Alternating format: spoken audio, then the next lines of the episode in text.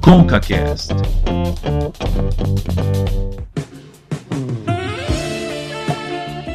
Tá começando o ConcaCast, episódio 27. Eu sou o Cauê Martinelli e hoje um assunto que para muitas pessoas é um tabu, que é sobre a sexualidade, é sobre a indústria pornográfica e nós vamos falar sobre isso. Tudo bem, Davi? Você tá preparado para esse tema de hoje, cara? Olá, meu amigo, tudo bem? Um abraço aí grande para nossos amigos ouvintes. Cara, é...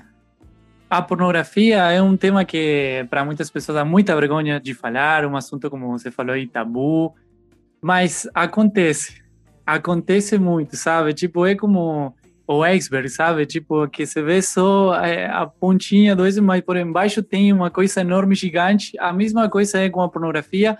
E a gente achou que era um tema para falar, que a gente tem que falar. Por quê? Porque eu acho que é a melhor forma de é, também, eu não, não, quero falar educar, porque eu não, não sou professor, mas é interessante para saber dos temas, porque é a maneira para quebrar certas ideias, né? Que, que... E está inserido no nosso cotidiano, faz parte da vida de muitas pessoas, né? A gente não pode negar que ele existe. E né? para isso, Cauê, temos uma convidada muito especial, porque é uma profissional especialista no assunto. Oi, gente, um prazer estar aqui. Muito obrigada pelo convite. Eu sou Maria Beatriz Devides, sou psicóloga e sexóloga, atendo em Londrina, norte do Paraná, né? Na clínica Orocore. E eu sou mestra em análise do comportamento e atualmente estou encerrando aqui uma pós em terapia sexual também. E agradeço muito o convite, eu acho importantíssimo a gente falar sobre esse assunto. E, Davi, é uma forma de educar, sim, né? Todos os jeitos a gente acaba aprendendo, né? Com todas as nossas experiências. Então, eu acho que quanto mais podcasts tiverem aí para a gente falar de sexualidade, mais a gente vai estar tá educando as pessoas. A pornografia já está educando, né? Então a gente não pode falar, fazer nossa parte. Pois é, né? É, e bom, e para isso uh, nós trouxemos a Maria Beatriz e para deseducar as pessoas nós trouxemos dois convidados que já vieram ao programa. Eu agradeço, eu como profissional de educação fiquei muito lisonjeado, Cauê, muito obrigado. Bom, já que você falou, acho que as pessoas já conhecem sua voz, né? Quem é você? Eu sou o Marcelo, professor de Química, e vim aqui hoje bater esse papo super bacana sobre esse tema que para muita gente é um tabu e aprimorar minhas aulas de educação sexual, porque eu não sou obrigado, né? o Marcelo não tá sozinho, a gente também tem um outro cara aqui que vai participar, que já esteve no programa Teorias da Conspiração. E meu nome é André Leite, já que o assunto tem a ver com educação, eu quero deixar claro que para conseguir um mestrado em sexologia você não precisa assistir horas e horas de X vídeos e pornos Ele pensou essa apresentação o programa inteiro, cara. E Bia, só pra gente fazer, um, um, um, só pra tirar uma dúvida, tem um amigo meu que está perguntando se terapia, terapia sexual tem aula prática? Ó, oh, não sei quem faz, mas se alguém faz e se alguém não sou eu. Isso, muito bem. São por perguntas como essas que os amigos fazem por aí é que a gente tem um, um podcast como esse e é sobre esse assunto, um desses assuntos que nós vamos conversar hoje.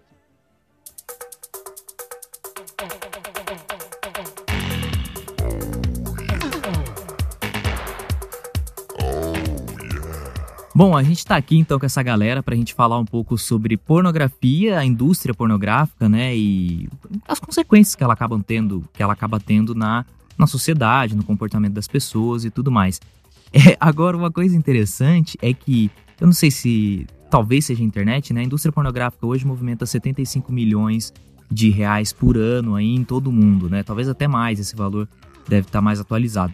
Mas antes a pessoa, né, que queria consumir pornografia, ela tinha que ir numa banca de jornal, numa locadora e tinha um lugar específico, então era uma coisa mais vista ali, né? Agora com a internet, a pessoa tá ali, ela faz o que ela quer, ninguém vê nada, né? Vocês acham que a internet de alguma maneira facilitou muito e tirou um pouco dessa vergonha das pessoas de consumirem a indústria pornográfica? Só mais um dado aí, Cauê, é, que eu li que a pornografia, é, digamos que a indústria, entre aspas, que mais dinheiro movimenta por ano, é só por embaixo do, da indústria da arma, das armas e por cima do, do tráfico de drogas. Você imagina como como impacta em questão assim é, do dinheiro e como é importante nesse sentido é, é, como lucra essa indústria, vamos chamar de indústria entre aspas. Né? Ô, ô Cauê, deixa eu fazer uma. Não, pode, pode falar. Eu ia comentar, assim, que como é um tema muito tabu, né, falar sobre pornografia, vender pornografia, acaba que não tem uma regulamentação né? Então, assim, existe um monopólio em cima da pornografia. Então, a maior parte desse dinheiro vai para uma empresa só, né? Então, assim, que comprou todas as outras. Então, assim, é, tem uma empresa que chama MindGeek, que tem oito dos dez principais sites, assim, de, de distribuição de conteúdo pornográfico. Então, é, não tem regulamentação fiscal, né, o financiamento, enfim. Então, é toda uma rede, né, que sustenta essa grana toda dentro do monopólio acaba até deixando é, as pessoas que participam aí né, da, das produções pornográficas muito mais vulneráveis, né? Não tem para onde correr. O Cauê, eu ia te perguntar o seguinte: você falou que você fez uma pesquisa na internet rápida aí de pornografia. Eu queria perguntar se você apagou seu histórico ou se você manteve, só isso. eu usei o, o navegador anônimo. ele, você vê, ele ficou o tempo inteiro esperando para fazer esse comentário esse comentário. Eu acho, eu acho que um tema profundo uma... como esse merece alguns toques de leveza ao longo do nosso podcast aqui para o nosso sim, sim. ouvinte também estar aí antenado com a gente. E eu provavelmente seria o alvo do seu alívio cômico, né? Entendi. Inclusive, Bia, eu tenho um amigo. eu acho que eu comecei pesado demais, né? A gente tem que aliviar. A, a Bia, que para quem não entendeu a referência, é a nossa Laura Miller hoje, né? O Marcelo já. Assistam Altas Horas.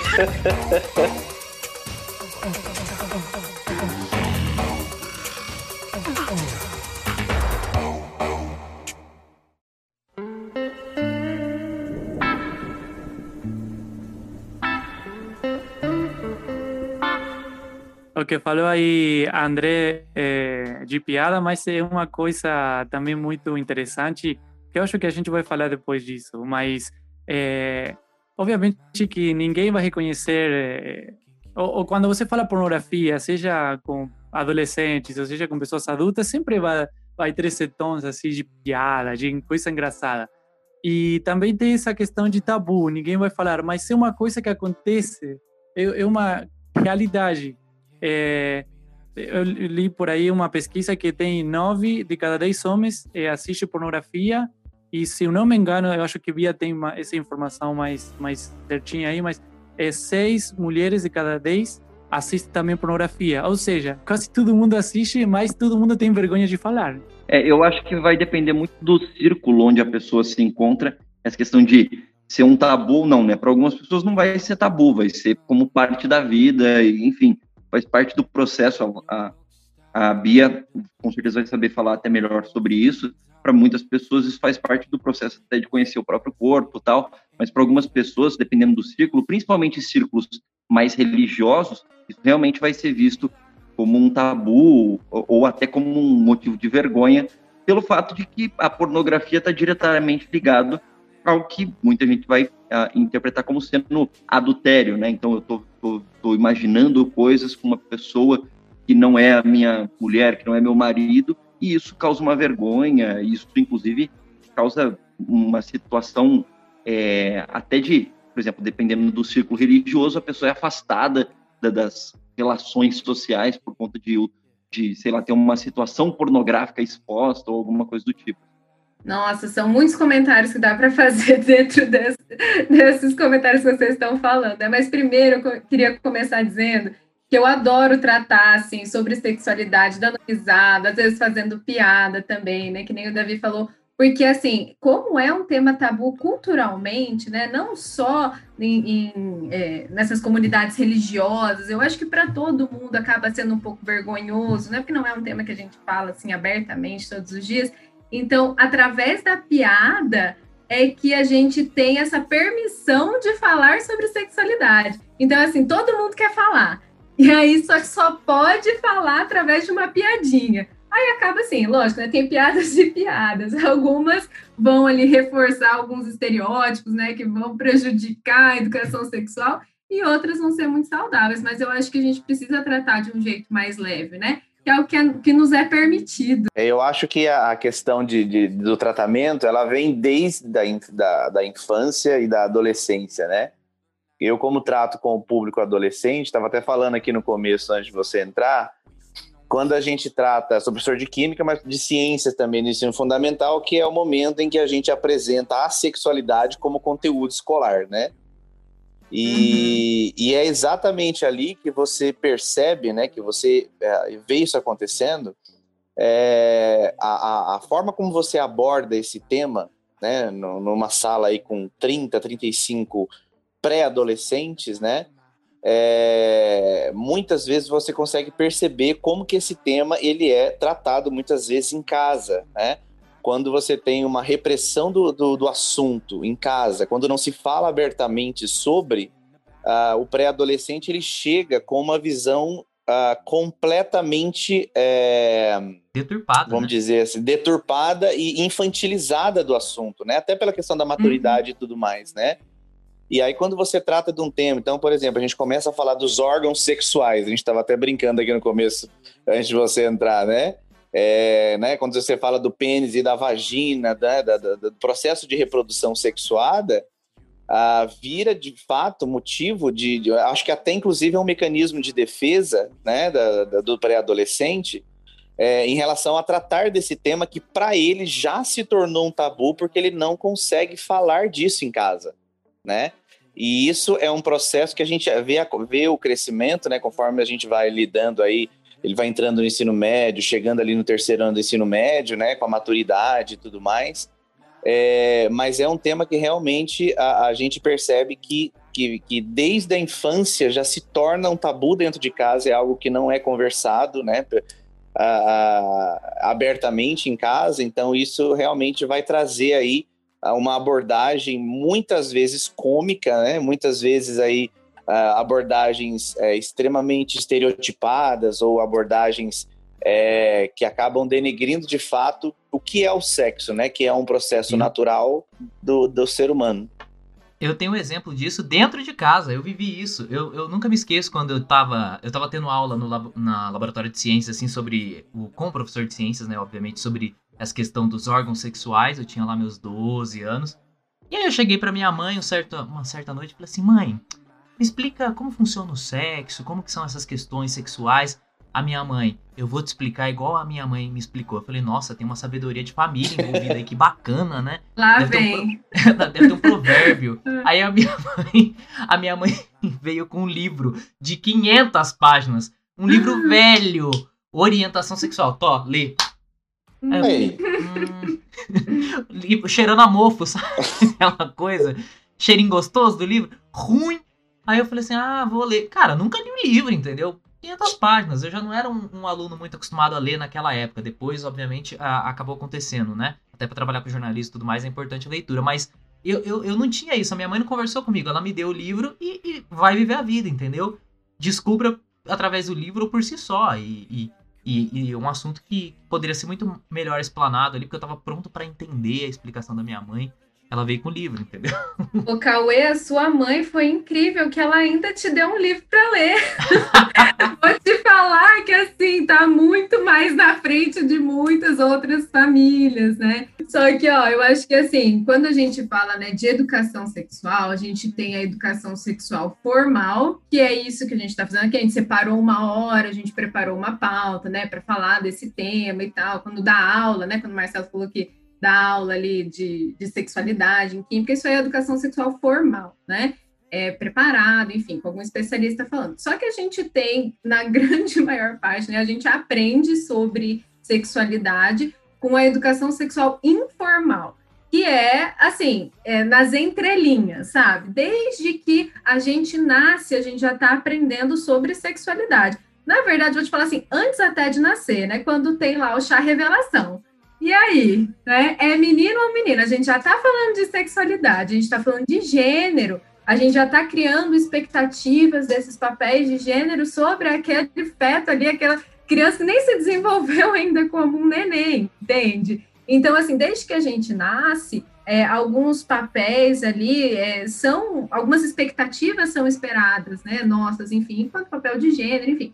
Quando a gente fala de sexualidade, é muito além do sexo, é muito além do ato sexual. A gente está falando em jeitos de se colocar no mundo, da nossa identidade, né? Em jeitos ali, é, é, em como que você vai expressar afeto e se relacionar. Então, tudo isso é educação sexual informal. E, inclusive, aprender sobre as partes do corpo, né? É se autoconhecer. E aí a gente entra, eu acho que foi é, o André, né, que falou sobre a pornografia como uma forma de autoconhecimento, né? A gente aprende sobre o corpo. E realmente a pornografia ela entra aí como um papel importantíssimo de educação sexual se a gente não tem isso em casa. Hoje em dia é muito fácil que as crianças tenham acesso à internet e, obviamente, aos sites pornô. É por uma questão de que um presente, sei lá, dia das crianças é um, um iPhone ou um smartphone, sei lá. É, é muito fácil. Como é importante, eu acho que o Marcelo, é, a Bia mesma também tem mais experiência com isso, é importante a educação sexual na escola e, obviamente, falar do tema da família. Por quê? Porque acaba sendo essa educação sexual através do site pornô. E o site pornô cria é, um estereotipo do sexo que muitas vezes não é. Eu não quero falar a maioria das vezes assim, mas muitas vezes não é o, o o ensino que tem que ser, ou, a forma certa de ensinar as questões sexuais. Um site pornô é muito diferente do que pode ensinar um professor, uma professora, ou pai ou mãe, ou seja quem for da família.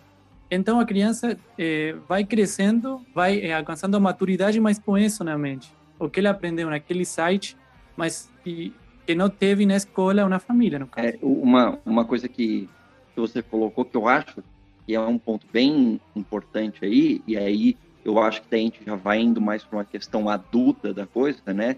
É, de, de, pessoas que vivem uma vida sexualmente ativa, e aí a Bia vai ser especialista para poder falar sobre isso. Mas eu acho que esse é um dos grandes, é, eu diria, pontos negativos de um grande consumo de, de, pornografia que a gente tem ao redor do planeta, né?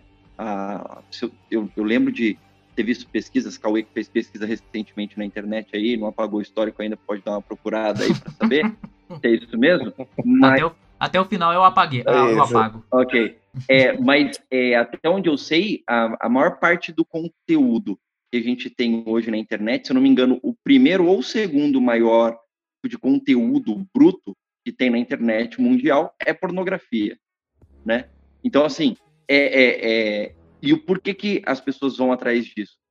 Porque, sendo bem sincero, e aí a Bia vai saber dizer, pô, as pessoas não, não, não ficam, é, tipo, pispilhotando a vida sexual uma das outras, porque as pessoas têm, né, é, não, não, vão se abrir 100% em relação a isso.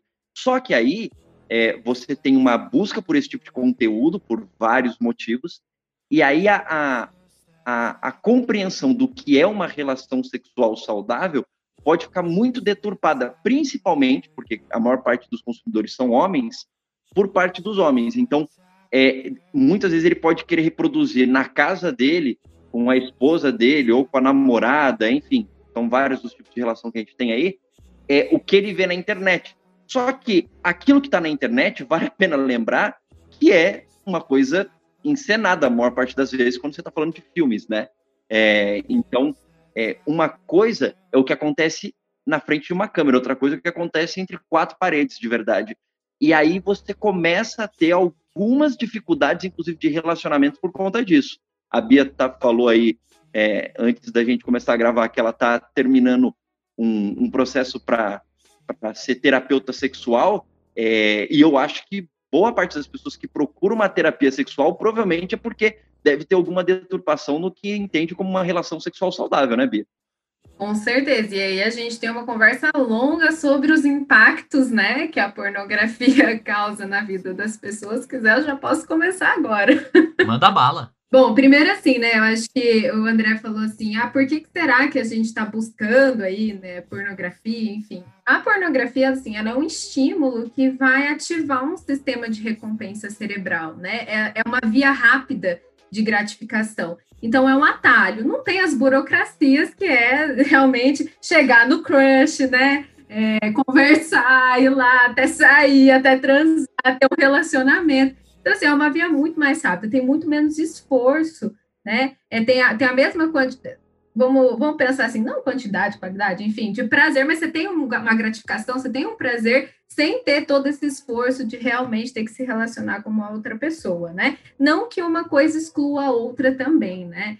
É, mas assim, como a gente também não tem educação sexual de qualidade, como a gente estava falando, a gente não aprende sobre o nosso corpo, é, como ficar sob controle das nossas sensações corporais, sem essa interferência aí de estímulos externos, né, de nos concentrar nessas sensações, a pornografia ela vai é, ser muito mais, influenciar muito mais na nossa vida, né? Quando vocês falam assim, ah, o que, que seria uma relação sexual saudável, né? Ter uma sexualidade saudável, é justamente a gente aprender a ficar sob controle das nossas sensações corporais, sem ter um roteiro. E o que a pornografia nos ensina é mais ou menos esse roteiro, como deve ser, ensina como que deve ser um desempenho ali masculino, feminino, que seja, e realmente quando a gente vai olhar para as disfunções sexuais, isso vai aparecer bastante. Não teve uma educação sexual de qualidade, como ninguém tem, né? Vamos combinar, nem eu tive, nem ninguém aqui deve ter tido aí. Mas... Eu tive, eu tive um livro. É, você, você não aproveitou, né, Cauê? não aproveitou. A minha, a minha mãe também me deu um livrinho, e, e desculpa só abrir um parênteses aqui agora que você falou disso. A, a minha mãe, eu lembro quando eu perguntei para ela como é que os bebês nasciam, ela ficou meio sem jeito, e eu lembro dela falar assim: então, papai vai lá, ele dá um beijo na mamãe, eles deitam juntos, e aí os bebês nascem. Ou seja, na parte mais complicada ela não falou, né? Aí, durante boa parte da minha infância, eu achava que os bebês nasciam do beijo. Porque foi a única coisa que mais que minha mãe falou, entendeu? Então eu pensava que era mais ou menos assim. Mano, eu também passei por isso. Isso é sério? Eu, eu também passei por isso. Eu le lembro uma conversa com meus amigos, tipo eu, ah, porque beijou vai ficar grávida, uma coisa assim. E eles falaram, como assim, Davi? É, não fica grávida com beijo? Não, você tem que fazer sexo para engravidar a menina. E eu fiquei, lembro, tão feliz em saber isso, porque eu falava assim, cara, sexo tá proibido, mano. O sexo é uma, um pecado, não pode fazer. Olha só, eu tinha 11 O cara achou anos. que era pai de uma é. nação, né? Gente, isso é seríssimo, né? Porque quando falam assim, quando tem algumas brigas, ah, o que, que vai colocar num livro, por exemplo, de educação sexual, né, para criança, para adolescente, enfim, tem que ser um pouco mais explícito do que isso, porque olha só, né? As crianças né, não têm essa capacidade de abstração, então a gente precisa explicar. É claro que você não vai assim também é, oferecer aquela cena, né? Não vai mostrar o pornografia. Não, tem jeitos e jeitos, né? Cada um conforme a sua idade, mas você precisa ser um pouco mais explícito. Que nem tinha, teve um livro ali que foi bem ruim para. Agora eu me esqueci o nome, na verdade, que só mostrava assim um casalzinho com uma mão dada, né, de costas, assim, peladinho, só com a mão dada. As crianças ficaram apavoradas, que não podia mais dar a mão, né? Então, se der a mão, vai nascer bebê. Então, é muito importante. Mas se der a mão pelado, se... né? É, então, é, já complicou um pouco. Mas, mas mesmo assim, é difícil, né? Keep on trying to hide it, but your friends know. Oh, Bia, Bia, queria perguntar uma, uma questão assim mais relacionada a, é, ao papel da mulher nesse, na pornografia, né? Porque a maioria dos é, consumidores de pornografia são homens. Então você tem que, pensando tipo um empresário da pornografia, pensar em um vídeo, um produto que seja para o homem consumir. Então você vai no, no vídeo pornô tem é uma mulher que está disposta a satisfazer o homem. E o homem todo violento, é aquele macho que vai satisfazer esse desejo sexual. E a mulher, é, obviamente, toda sexualizada, sensual, é, complacendo o homem, satisfazendo o homem. Não sei se usei a palavra certa em português. Mas é, como isso pode afetar é, a, a construção da imagem da mulher, mas ainda pensando em adolescentes e, e crianças que podem assistir pornô, é, como a mulher como um objeto sexual que tem que satisfazer o ah, homem. É, isso é bem grave, na verdade, né? A gente tem, assim, toda uma exploração do corpo feminino, inclusive nos bastidores aí da pornografia dessas mulheres que participam, né? E também na aprendizagem do que elas significam aí para os homens. Só que assim, né, é, o consumo de pornografia, ele não é só, é, só de homens, né? A maioria ainda são os homens, mas assim, vamos colocar em números aqui, tá? Não sei se vocês, não sei se vocês conhecem um site que chama Pornhub. não sei se vocês já ouviram falar, tá? Ouvi falar. Eu que não, é, eu vou É, eu tenho um amigo que acessa. é, É o Cauê. Então, eu acho que vocês devem conhecer alguém, né, que acessa, enfim. Esse é um site que todo ano ele expõe os dados de consumo, né? Ele faz análises de consumo da pornografia das pessoas que consomem desse site, né? E aí essa análise chama Pornhub Insights. E aí no relatório, né, que foi lançado em 2019, mostrou lá que foram mais de 42 bilhões de visitas ao Pornhub, com B de bilhão, né? Então, foi média 115 milhões de visitas por dia. Aí, alguns dados ali, né? A maior parte do consumo é de adultos entre 25 e 34 anos, é, 36% mais ou menos, e em segundo lugar, de 18 a 24 anos. Só que, o que, que acontece, né? É, pergunta lá se você é maior de 18, porque não poderia, né, esse conteúdo chegar a crianças ali, adolescentes menores que 18 anos, e a gente sabe que isso não é uma realidade, né? Então, a exposição à pornografia, essa mainstream né, tradicional, ela vai começar ali por volta dos 8, 9 anos de idade, né? Principalmente entre meninos, que não, que as meninas a gente passa assim por uma repressão sexual muito maior, né, em relação a isso. E a partir dos 13 anos, mais ou menos, encontra uma frequência de consumo semanal, tá? E, e, aí, em relação a né, homens e mulheres, a gente tem nesse relatório, tá? Nesse último relatório, que é, 61% aqui no Brasil, né, das visitas são de homens e 39% são de mulheres. Então, quase 40% são de mulheres. Então, não é tanta diferença assim, né? E só que as mulheres também estão sendo afetadas por esse conteúdo que é, na sua grande maioria, muito violento, muito misógino, né? Então, assim, o consumo das mulheres é, de pornografia aumentou 3% em relação ao ano de 2018. Então, isso está crescendo, né? É, e a gente olha assim, que usou esse público, né, o masculino, ele é realmente o que mais busca, porque também ele é mais incentivado para isso, né? Tem muito menos repressão sexual masculina do que feminina, né? É, grande parte, assim, os amigos acabam falando mais do assunto, enfim, é culturalmente esperado que os meninos assistam, né?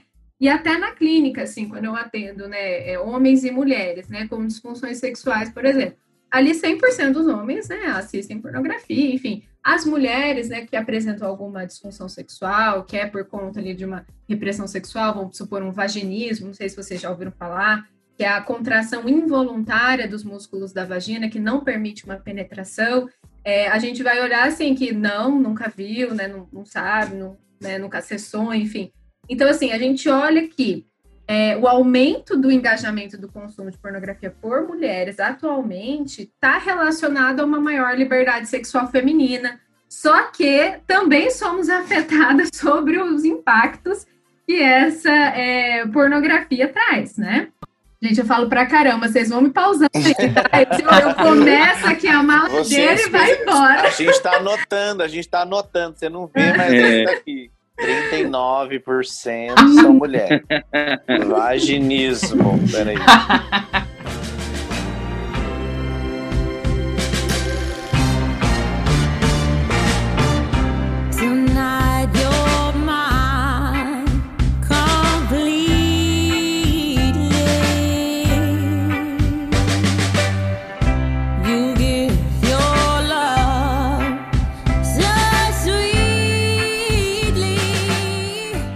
Mas é, essa questão aí realmente da, da, objetificação, né, tanto de homens quanto de mulheres, né, hoje é claro que a gente fala muito mais, né, porque é o que mais acontece em relação a, a, ao estereótipo da mulher e o estereótipo do homem também, né, já praticamente em pé de igualdade, né, é, é justamente aquilo que o, o Davi falou em relação a você é, a, né, o jovem, né, a pessoa ela crescer com uma imagem do sexo uh, completamente assim é, egoísta, vamos dizer assim, né? Porque a gente sabe que o sexo ele é uma troca, né? Ele tem que ser uma troca emocional, ele é uma troca física, né? é, e ele precisa, uh, né, ele precisa estar associado realmente a, a dentro de, de, de, um contexto que não seja é, descartável, né? Porque a sexualidade, uh, né? E quando a gente trabalha isso, principalmente com os adolescentes, a gente fala muito isso, porque o sexo, né? E, e, e a abordagem, inclusive, inclusive assim, trazendo isso para dentro do, do adolescente, para né, o adolescente, no contexto de adolescência e tudo mais, é, é, existe uma pedagogia hoje, né, que, é, que inclusive sou adepto, né, que é de você falar abertamente com o adolescente sobre esse tema e falar o quão a, a, o laço que se cria diante de uma relação sexual, ele não pode ser um laço é, é, efêmero, né? Ele não pode ser um laço aí a, superficial, porque quando você fala de uma relação sexual, né? Você está falando de uma conexão física, né? E essa conexão física, ela pode trazer é, é, é uma, uma, conexão emocional que também, se não for aí associado, né, a, dentro desse contexto, é, você acaba trazendo outros problemas psicológicos que podem resultar também. Aí eu tô falando, entrando num campo que não sou especialista, né? Que o Brasil é cheio de especialistas não formados, né? então me corrija, Bia.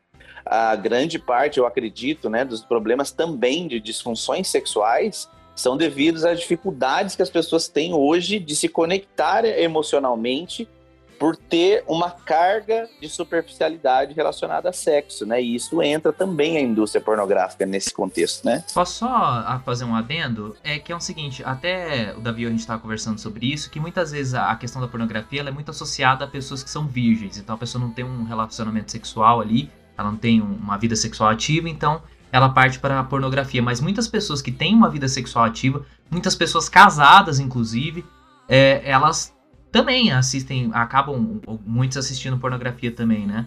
Eu não sei se esse, eu não sei se esse, esses dados do Pornhub Insights aí que a Bia falou dá os detalhes sobre a, a situação é, social da pessoa, mas eu apostaria que, inclusive, a maior parte das pessoas que acessa pornografia não é, é gente que não tem uma vida sexual ativa ou que nem está num relacionamento. Mas eu não sei se tem esse dado, Bia. Não tem esse dado, mas assim, todo mundo assiste pornografia. Casado, solteiro, namorando, né? E não importa a, né, a, o status aí, né? Mas, ó, eu queria fazer algumas considerações do que o Marcelo trouxe existem sim casos assim de é, as pessoas, né? Ah, pô, teve uma conexão ali sex, puramente sexual, uma química, né? Sexual, e as pessoas transaram e tá tudo bem, né? Desde que Aonde que está o problema? Desde que haja consentimento, respeito. Mas, enfim, eu acho que assim, a gente precisa ter respeito pelo outro pelo corpo do outro, né? E o consentimento, eu gosto muito de uma definição de consentimento que é, que é assim, a gente, uma, uma pessoa não pode dizer sim se por acaso ela dizer, dizer não e for punida por isso, de alguma forma, nem que seja assim, ah, um constrangimento, sabe? Uma coisa mais indireta, não necessariamente com uma violência, entende? Se ela tá numa situação de coerção, né, de que vai ficar chato se falar não, sabe? Aquela situação, putz, meu, vai ficar muito chato. E aí tem um livro super legal que chama Garotas e Sexo, que as, as meninas, assim, elas têm feito, as adolescentes, elas têm feito sexo oral porque elas não estão afim de ter penetração. E elas acham, ai, meu, vai ficar chato, né? Já fiquei aqui, melhor eu fazer um oralzinho aqui para ele parar de me encher o saco. E aí acabo com isso, né? Então, assim, é, isso não é consentimento para mim, entende? Porque se ela não tem essa liberdade de dizer não, livre de consequências, então não tem como ela estar tá dizendo sim. Então, para uma relação né, sexual com responsabilidade, eu acho que precisa ter esse respeito e precisa ter esse consentimento. Agora, se tiver ou não uma conexão afetiva, aí vai, vai variar muito, né? Porque a gente vê assim que na, na vida adulta isso nem sempre acontece, né? Agora, quando a gente tem pesquisa né, sobre qualidade sexual, a gente encontra se você tem mais intimidade, né, com aquela parceria, é, se você se sente mais confortável, né, em ficar vulnerável, porque é isso, né, relação sexual é você estar 100% vulnerável ali com aquela outra pessoa, está pelada no seu mais íntimo eu ali, né, então, assim, é, é, se tem esse respeito, se você tem essa intimidade, né, essa, esse conforto ali com a parceria, tende a ter mais qualidade na relação sexual. O, o, o Cauê, eu ia colocar um negócio que eu estava tentando lembrar aqui. É, eu, eu gosto muito de assistir documentário, né? E na Netflix tem um documentário que eu vi, acho que faz uns dois anos atrás, que ele, cara, ele é, ele é muito profundo. E aí eu não sei se dá para a gente trazer essa análise até sociológica da coisa aqui, que é o seguinte: uh, o documentário chama Hot Girls Wanted, ou seja, garotas gostosas procuradas. Seria Excelente documentário. Já assistiu, Bia? Uhum. É, e ele fala da indústria amadora pornográfica numa localidade específica lá nos Estados Unidos, obviamente dá alguns dados mundiais e tal, mas fala da busca por novas garotas do mercado amador pornográfico para gerar, obviamente, engajamento. E aí mostra, inclusive, da, da rotatividade enorme que tem nesse mercado, porque o, o consumidor desse tipo de, de, conteúdo, ele sempre quer coisa nova, não quer ver coisa antiga, né? Então, por isso que fala bastante dessa busca. E aí que vem a minha pergunta sociológica em torno disso, para, sei lá, para pensar um pouco sobre isso. É, por exemplo, quando a gente fala de tráfico de drogas, tráfico de drogas, em vários momentos a gente fala sobre sei lá, a pessoa está falando lá do consumo de maconha. Aí tem gente vai falar assim, ah, mas o consumo de maconha também ligado ao. Se você for comparar com o consumo de bebida alcoólica ou consumo de cigarro, é uma droga legalizada e a outra não é, mas o efeito às vezes nem é tão pior quanto. Enfim, aí começa uma discussão em torno disso, mas aí você entra numa questão sociológica. Não, mas é porque quando você consome uma droga ilegal como a maconha, você está incentivando o tráfico de drogas que está incentivando outras coisas que machucam pessoas lá do outro lado por uma série de questões. Será que com a pornografia é esse pensamento da cadeia de coisas faz sentido passar pela cabeça de quem consome pornografia ou não? Eu digo isso porque baseado nesse documentário que eu vi, Bia, você também viu, você vê que tem gente do outro lado que tudo bem, tem gente que tá ali tá tentando fazer um dinheiro para, sei lá, fazer alguma coisa, mas tem gente que está sendo emocionalmente abusada também nesse processo. E hum, majoritariamente são mulheres. É, é, algo que deveria pensar na cabeça de quem consome pornografia ou não? Com certeza, assim, eu acho que a gente é, já tem, essa não é uma discussão nova, assim, pra vocês terem noção, desde a década de 70, né, é, com com os movimentos feministas, começou, começaram assim, a se organizar e a discutir mais sobre esse assunto. Né? Então, desde essa época, tem surgido produções pornográficas alternativas que fogem dessa pornografia mainstream, né? E muitas delas são feitas por mulheres nas produções e também para mulheres, o que não significa ser soft porn, tá? Não é isso. Mas é, visa, assim, é, a ter menos violência no setting ali de filmagem, né? Então a pra gente. quem não entendeu o que é soft ah. porn é Emanuele da Bandeirantes, né? Agora uma galera entendeu. Agora... Pior que eu não sei essa referência, né? Juro pra você. Cine Privé. Década, década de 90, Cine Privé, Bandeirantes. Cine ah, a garotada ficava até meia-noite. Não tinha internet naquela época. Ah, tá. Isso aí eu, depois eu vou procurar, então. Então, enquanto a gente estiver, né, é, consumindo esses conteúdos gratuitos, a gente não sabe, né? A gente está dando dinheiro, na verdade, para publicidade ali, né? Para a pessoa que, que, que, banca o negócio todo. É, e também incentivando a pirataria, né? Porque é isso que acontece, as pessoas gravam e aí depois é liberado nesses sites gratuitos, enfim. Então, você está colaborando com a violência, com a exploração sexual, né? Você te respondia, né? Não, deu, deu para entender. Você está falando, cara, a gente precisa ser mais consciente em relação a isso e até se informar sobre isso para a gente poder discutir. Eu acho que o que a gente está fazendo, inclusive, aqui nesse podcast faz parte disso, né? É, se você não, não fala sobre isso, você não tem como mudar isso ou pensar diferente, né? Então, o primeiro passo é falar e a gente está falando. Com certeza, né? E assim, tem também, eu acho que eu acabei nem falando, né, do que o Davi trouxe lá no começo da violência realmente, né, das cenas, não só das produções, né, pornográficas, mas é, de nós enquanto consumidores ali, né, de ver essas cenas violentas, quais são os impactos disso, né? A gente tem alguns dados, né? Deixa eu, eu ver se eu acho aqui um, tem alguns nomes de uns filmes assim que é uma coisa terrível eu fiquei chocada. Aqui, achei, tá. tem um estudo, né, é de 2010, que analisou ali 304 cenas de vídeos pornográficos lá, que eram os mais vendidos. E foi em 2005, isso faz tempo já, né? Mas é, que aí apareceu que quase 90% das cenas continham agressões físicas ou verbais, né? Que exibiam padrões violentos masculinos. E apenas 9% das cenas continham comportamentos mais positivos relacionados ao sexo, né? Então, aqui no Brasil, a gente tem alguns exemplos dos vídeos assim mais consumidos com conteúdo violento, que, olha o nome, né? Violadas ao, ao extremo, violação anal, né? lindas e indefesas, elas são submetidas à humilhação e violência de um estupro. Assista cenas de estupro e humilhação de mulheres mais realistas já filmadas no Brasil. Olha só o estilo né, das cenas. Então, assim, a gente a gente é impactado, né? Nossa aprendizagem ela acontece 100% do nosso tempo. Então a gente é impactado com tudo que a gente consome.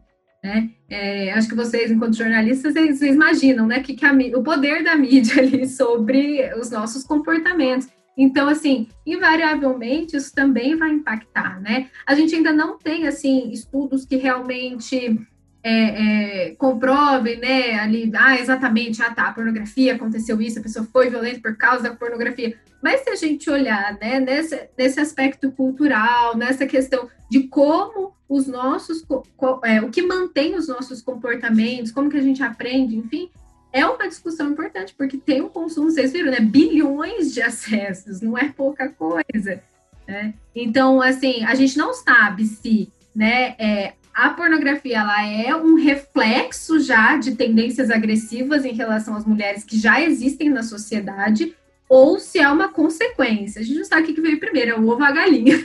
Talvez seja difícil a gente analisar isso, mas é importante a gente saber que a pornografia ela influencia e também é influenciada pelo meio que a gente vive, né? Então as pessoas elas além de se identificarem, elas também estão tendo ali seus desejos modelados.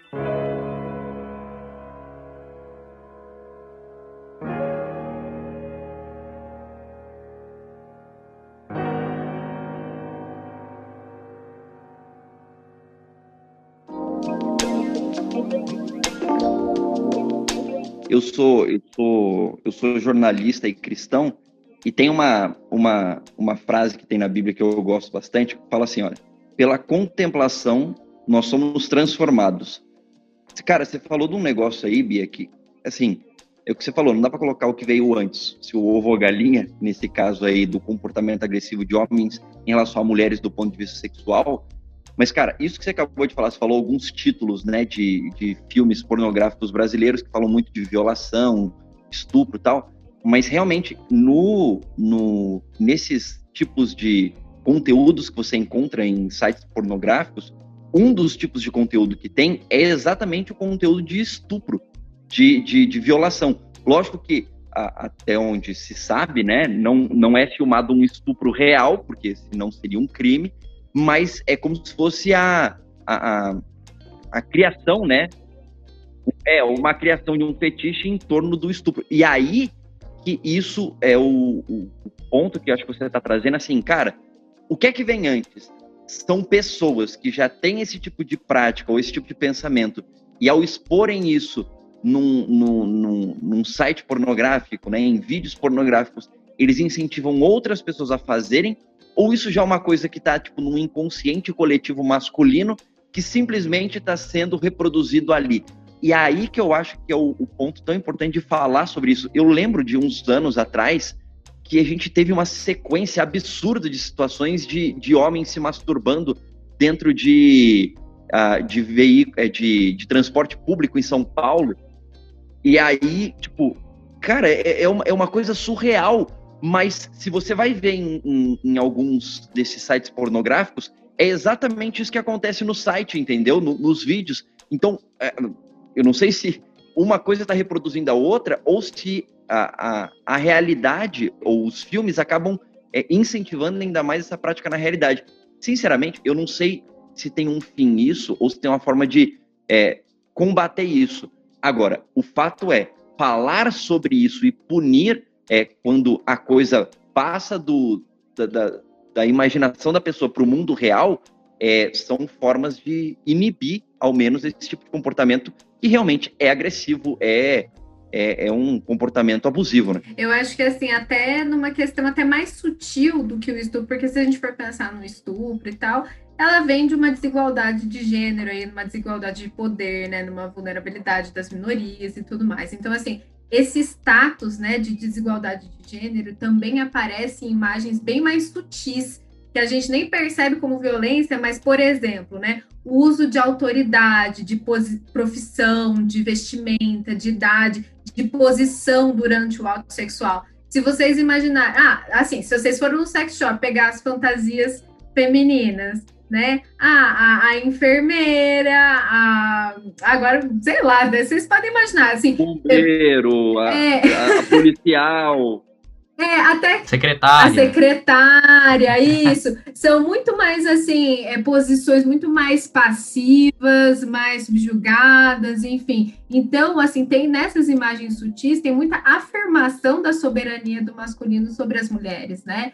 Então, é, a subserviência né, feminina, que é figura assistente, secretária, dona de casa, não que isso não sejam profissões assim, né, de, de respeito, obviamente que são, mas é só para a gente entender o contraponto de poder que aparece na cena, que daí o homem ele sempre aparece com poder maior e que daí pode fazer mais coisas ali, entende? Aí também uma imagem muito infantilizada, né? É, trajando ali uniformes escolares, meinha, lacinho, presilha, vozinha, né? É, essa ausência de pelos total, que mulheres adultas têm pelos, né? Então, assim, reafirma sempre essa figura de autoridade, de poder do homem, né? Como as mulheres mais ingênuas, enfim. Então, assim, é muito sutil essa violência também. Na verdade, não é que a violência, né? Mas essa reafirmação da desigualdade de gênero, entende? Uma coisa, uma coisa terrível também vi aí para complementar. Estava vendo que, por exemplo, na Europa, nesse período de pandemia, aumentou, é, tipo, era um dado surreal, tipo, mais do dobro que o ano passado é, o consumo de pornografia infantil. É, e eu puxo esse assunto por quê? Porque vocês estão falando da questão de reproduzir uma um estereotipo de mulher é, submissa ao homem. Mas também tem essa questão de pornografia infantil. É, por quê? Porque hoje em dia, é, e nesse ano de pandemia, as crianças ficam em casa. E segundo os dados que todo mundo conhece, o, é, o estupro é, de criança acontece no círculo familiar, no, no é, em contexto de confiança, sabe? 53% dos casos de, de, de, abusos né, que acontecem é, são com crianças de até 13 anos, né, com meninas de até 13 anos. Exatamente. Então, você tem aí uma situação que se deu agora, que é uma problemática que existiu sempre, mas agora em pandemia, que tem a criança em casa, que é, as estatísticas marcam que são pais, tios, primos, avós que estupram as crianças e você tem um aumento de consumo de pornografia infantil, tipo, é um combo que é muito perigoso e preocupa muito, né? É, a gente não sabe, né, se é realmente uma situação de causalidade, mas é muito provável, né? É muita, muita coincidência aí, né, Davi? E eu acho que é justamente isso, a gente precisa tomar cuidado. Então, assim, é, regulamentar às vezes, né? Eu tô aqui pensando, não sei, será que isso seria uma forma de regulamentar ali a questão, a pornografia? É, diminuir o monopólio dessas empresas, né, verificar o que está sendo reproduzido, é, como que está sendo feita essa produção. É que a pornografia infantil já é um crime, né, já é ali passivo de lei, enfim, de punição. Mas eu acho que entra muito assim, como que nós, assim, podemos é, entrar um pouco é que a gente já participa desse universo, né? E como que a gente pode participar de um jeito que traga comportamentos ali mais saudáveis, né, para a população. E não só o consumo de pornografia infantil aumentou, o número de abuso infantil aumentou, mas também o número de violência doméstica também aumentou agora na pandemia, né? E o consumo de pornografia por si só, se a gente nem pensar nesses casos mais extremos, tá? Isso aumentou um monte nesse Pornhub Insights. Também tem lá vários dados, né, do coronavírus versus pornografia, então várias correlações aí porque as pessoas ficaram mais em casa, mudou até o horário de ver. Antes era feito mais na madrugada, agora na hora do almoço tá rolando também, né? A pornografia. Só tá comendo ali um arrozinho com feijão, vendo um pornô. Pois é, né? Tá fácil, não precisa sair pegar trânsito para ir trabalhar, então já tem um tempinho a mais, né? E o estresse. Ah, esse home office. É, o estresse também, né? A pornografia, como é uma via rápida ali de gratificação, ela pode aparecer como um alívio de estresse, né? É, para muita gente. E aí isso é uma, é uma coisa um pouco mais preocupante, assim, porque olha, não é todo mundo que assistir pornografia que vai ser uma pessoa violenta ou que vai é, desenvolver uma dependência por pornografia, qualquer coisa assim. Não, não é isso, né?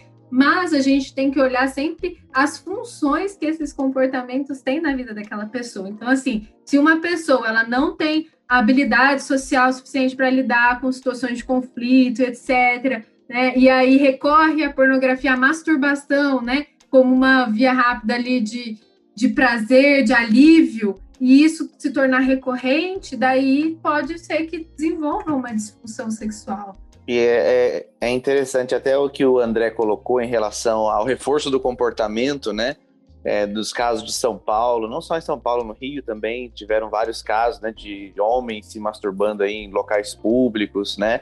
É, é não só, né? Enfim, mas e aí puxando justamente em relação, será que veio primeiro o ovo ou a galinha? Será que é, reforça um comportamento que já existe ou modela o comportamento, né? É, e essa questão do, do, do da, eu acho que né, os, ainda haverá haverão estudos que vão falar sobre isso, mas a, a gente sabe que a sexualidade humana ela é extremamente profunda e você, Bia, pode dizer isso muito melhor do que nós quatro aqui, né? A sexualidade humana ela vai a, a, muito além às vezes da compreensão da própria medicina, né? Ela é modelada por diversas uh, situações que o ser humano passa, enfim. Por que eu estou trazendo isso? Porque a, a questão da, da pornografia em, em, relação a modelar um determinado comportamento, eu acredito que, na verdade, ela vai reforçar um comportamento que já existe no subconsciente. Então, muitas vezes, uma pessoa se depara com uma determinada situação, por exemplo, de dominação masculina sobre o feminino. E ela se identifica, ela fala: é isso, é nisso que eu tenho, uh, que eu sinto prazer, quando eu vejo uma mulher sendo dominada, por exemplo né? É, em relação ao reforço né, da, da misoginia, enfim.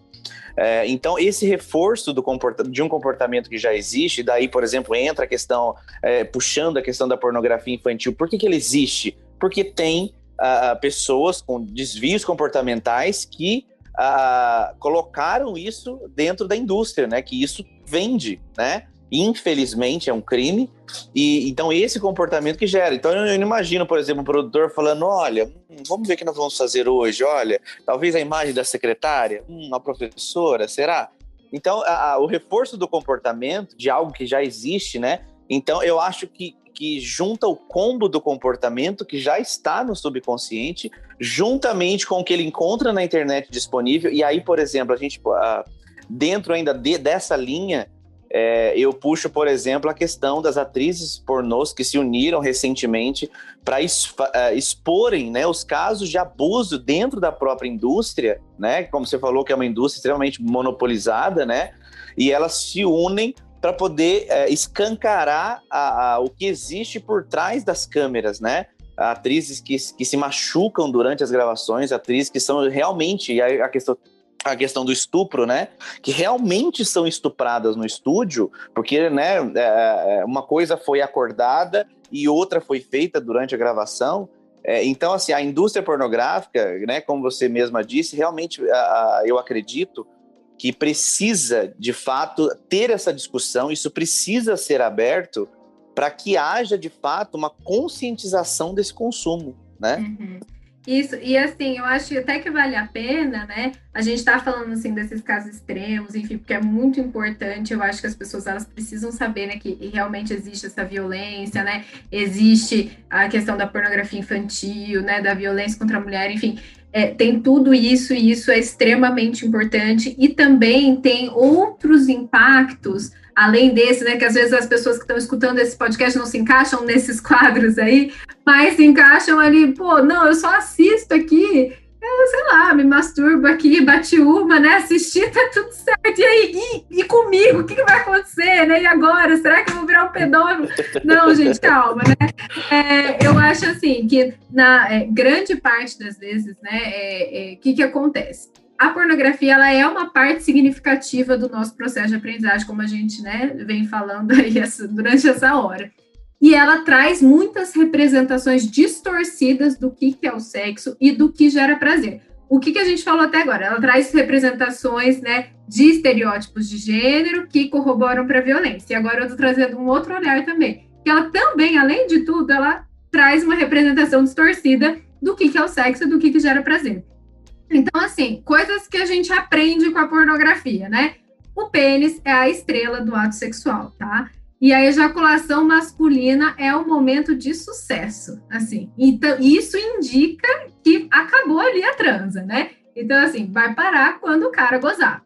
E, na maioria das vezes, a gratificação sexual feminina, ela é ignorada, né? Como o orgasmo feminino, ele não é tão visível, assim, quanto o masculino, a indústria pornográfica, ela começou a investir muito em sons, em gemidos, né? Produzidos pelas atrizes, enfim que na maioria das vezes é muito falso e muito exagerado. Tanto é que é falso, como a gente estava falando, que às vezes elas estão sendo realmente estupradas ali, né? Tendo uma violência. Então é completamente falso, né? Então não o é proporcional. gemidão do WhatsApp, né? Pois é. é. Não é proporcional, assim, ao aquele prazer que está sendo sentido, né? Então, assim, somente nesse recortezinho, tá? Que a gente nem está entrando nesses casos mais sérios a gente já está aprendendo que o pênis ereto é o símbolo do quanto aquele homem deseja, que para demonstrar um bom desempenho não pode brochar, que relação sexual é só penetração, que as mulheres deveriam sentir muito prazer somente com penetração, né? Então, que, que isso ajuda, assim, né, a, é, a muitos homens apresentarem ansiedade de desempenho quando vão ali para a relação sexual, né? Por exemplo, todo homem vai ter uma dificuldade de ereção alguma vez na vida, tá? É, sinto lhes informar, mas. É, Olha, por enquanto isso está no meu futuro, estou tranquilo por enquanto. tá bom, vou, vou anotar. Não é praga, tá? Não estou jogando praga. Acontece. Pincela essa parte do áudio da Bia e deixa guardado para caso de necessidade é, extrema. Não estou jogando praga, mas assim, é algo que eu vou, acontece. Eu vou anotar aqui, Bia, e se algum dia acontecer, eu vou, eu vou pedir para para minha esposa te mandar mensagem e falar assim, Bia, o que você falou aconteceu. A culpa é sua. Profeta, profeta. É, mas, ó, o que que eu, que que eu tô aqui para falar? Eu não tô aqui para jogar praga, eu tô dizendo assim, que é algo que acontece e que é normal, né? Às vezes é, os homens eles não, não é, estão 100%, 100 preparados para transar todo o tempo, que é como culturalmente a gente aprende, como a gente aprende na pornografia, enfim. E aí, sei lá, num dia ali mais estressado, nossa, não estava muito concentrado, deu aquela dificuldade, daí já ficou meio desesperado, já não conseguiu mais, aí pronto, né? Agora, alguns homens vão desenvolver ali, né, uma, uma dificuldade de ereção mais para frente, por exemplo, uma disfunção erétil, mesmo e outros não vão passar por isso que acabou, né? E o que, que vai diferenciar? é, muitos desses homens que apresentam essa disfunção erétil mesmo, eles vão ter muito essa ansiedade de desempenho. Quando a gente vai olhar para a educação sexual, a maior parte é assim baseado nesse estereótipo de homem, né? De homem viril, de homem que tem que ter esse pênis ereto sempre, né? Que a, que a relação sexual é só penetração, né? Então, assim, o que, que só nesse recortezinho que eu falei dessa cena, é, isso pode colaborar para homens apresentarem uma disfunção erétil por ansiedade de desempenho, tá? E não porque assistiu a pornografia, que isso fique muito claro, não é uma relação direta. E mulheres a não conseguirem é, ter orgasmo ou falta de desejo, ou elas terem expectativas sobre o orgasmo muito diferentes do que acontece. É, já aconteceu assim, né, de é, virem me perguntado, tipo, nossa, tá, mas assim, será que realmente eu tive um orgasmo? Eu não gritei, né? Eu não, não subi pelas paredes, era só isso. Tipo assim, Mulher é, do gemidão do WhatsApp gritou é, mais do que eu, será que? Pois é, então assim, não sabe, né? E aí até, por exemplo, nesses casos de vaginismo, né? Eu tive, teve uma pessoa que quando ela realmente conseguiu penetração, né, com o processo terapêutico e tal, ela veio brava pra mim, assim, ela sentou, ela falou assim, não, consegui. falei, nossa, né, vamos comemorar que conseguiu a penetração. Assim, era só isso. Você jura pra mim? Era só isso. Esforcei tanto. Exatamente. Porque o que que acontece, né? A gente não aprende que dentro ali da vagina é, não tem a mesma quantidade de terminações nervosas do que no exterior da vulva, que é ali no clitóris. Né? Então, assim, como que aprende? Não, é naquele bate-estaca, né? Na penetração que você vai gozar, minha filha. Ah, pronto, acabou. Né? 20% das mulheres conseguem gozar com penetração apenas, né? Então, assim, é muito não, e também tem a questão da edição de vídeo, né? É, que é a tá mágica da TV, a edição, a edição de vídeo, ah, que é, é, imagino aí você tá falando de um cara que tem que só é, aguentar, tipo, 50 minutos aí penetrando uma mulher, obviamente que é, os caras vão editar, vão deixar a ejaculação para o final, vão cortar, vão então, tipo, tem uma construção do sexo que é uma coisa que não existe, só existe no filme, entendeu? O Davi, é, existe assim, na, na, tem, um, tem uma dissertação bem legal, acho que é nos bastidores da sexo pornográfico no Brasil, alguma coisa assim, depois eu posso pegar o nome do livro certinho, da dissertação, né? Que aí fala que o, os caras, assim, eles realmente, né, é a base de Viagra, né, de injeção, realmente, antes das cenas, para aguentar muito tempo. Isso é estimulado, inclusive, pelas produções, né? Porque Como assim, injeção lá, ou Bia? Injeção no pênis, é, para estimular. É, que é um, é um dos jeitos ali, né? Era possível, meu Deus do céu. É, que vixe. com certeza, né? Então, assim, é... e também o sêmen falso, né? Que a, as pessoas aí vem homem assim, gente, mas assim, eu ejaculo ali uma colher de sopa, né? E da, na pornografia parece que é um jato, uma coisa assim.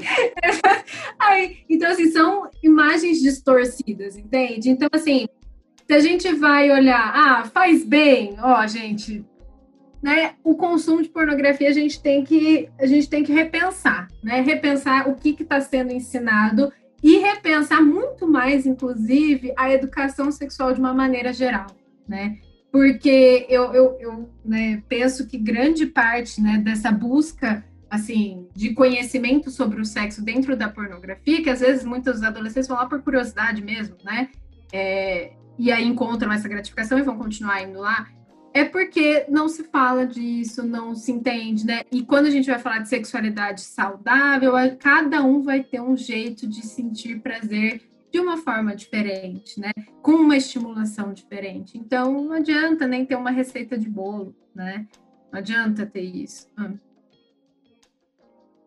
Sensual. O movimento sensual. Sensual. O movimento é bem sexy. Sexy. O movimento é bem sexy. Sexy. Já tá chegando o Braga Boys, começa a dançar que é uma bomba. Para dançar isso aqui é bomba. Pra, pra encerrar, eu tenho uma pergunta muito importante para ser feita a todos os participantes. É, alguém já caiu no gemidão do Whats aqui? ah, eu já. Eu, eu. Eu já. que horror, que ódio que eu fiquei. mais. Eu caí, a primeira vez que eu caí no gemidão do Whats, o gemidão do Whats ainda nem era, nem tava bombando, então as pessoas não sabiam que era o gemidão do Whats, entendeu? Nossa, vai explicar. Porque, porque até você. Não, eu, eu, o Cauê, eu, eu, acho que você não tava, eu tava, a gente tava na mesma redação de jornalismo. Mandaram num grupo de, de amigos da faculdade um vídeo, era de futebol. Aí eu cliquei. Aí na hora começou o gemidão do WhatsApp, aí aquele desespero para fechar tal. Aí, aí você termina e tá todo mundo olhando para você e você fala: esses caras ficam mandando essas coisas aqui. Aí, tipo, Olha o amigo meu aí. É amigo meu. Não, eu ainda ai, tenho uma ai. desculpa boa, né? Eu ainda falo assim, não, gente, eu trabalho com isso. Preciso fazer uma análise profunda sobre, né? É. Exatamente. Não, eu pedi aqui, né, para um cliente me mostrar como é que era, mas assim, né? Não, brincadeira. Isso não acontece, tá? É mentira. Terapia só ninguém, ninguém fica pelado. Aí você vou explicar, tá? Tem gente que acha que é assim que acontece. Não. Ó, é todo roupa, a gente conversa só. Não é na explicar. prática, né, Bia? Não é na prática. Não é na prática. e acaba, acaba, acaba, acaba logo. E acaba, e acaba, e acaba, acaba, acaba logo. e acaba, acaba, acaba, acaba, acaba logo.